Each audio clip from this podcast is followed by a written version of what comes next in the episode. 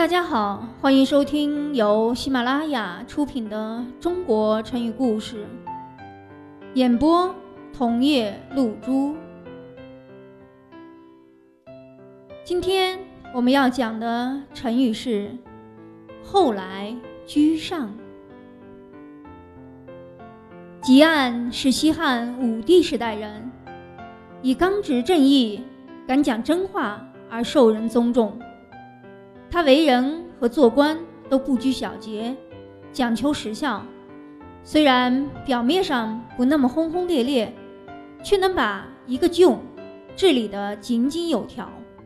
因此，朝廷把他从东海太守调到了朝廷担任主角都尉，一个主管地方官吏任免的官职。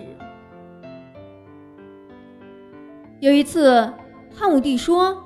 要实行儒家的仁义之政，为老百姓办好事。没等皇帝把话说完，汲黯就说：“陛下内心里那么贪婪多欲，表面上却要装的实心仁政，这是何苦呢？”一句话，把皇帝噎了回去。汉武帝顿时脸色大变。宣布罢朝，满朝文武都为汲黯捏了一把汗，担心他会因此招来大祸。武帝回到宫里以后，对身边的人说：“汲黯这个人也未免太粗、太直了。”从此以后，汲黯的官职就再也没有提升过。他当主角都尉的时候，公孙弘、张汤都还是不起眼的小官。后来，他们一个劲儿往上升，公孙弘当上了丞相，张汤做上了御史大夫。可他汲黯还蹲在原地没动窝。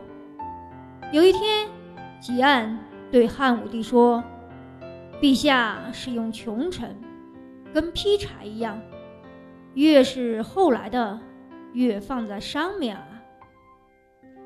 原文是这样的：陛下用穷臣，如积星耳，后来者居上。汉武帝当然听得出这是发牢骚，于是他转脸对臣下们说：“人真是不能不学习啊。”你们听，汲黯说话越来越离谱了。后来，人们将汲黯的比喻概括成成语“后来居上”，但是意义却发生了改变，用来形容后期的可以胜过先前的。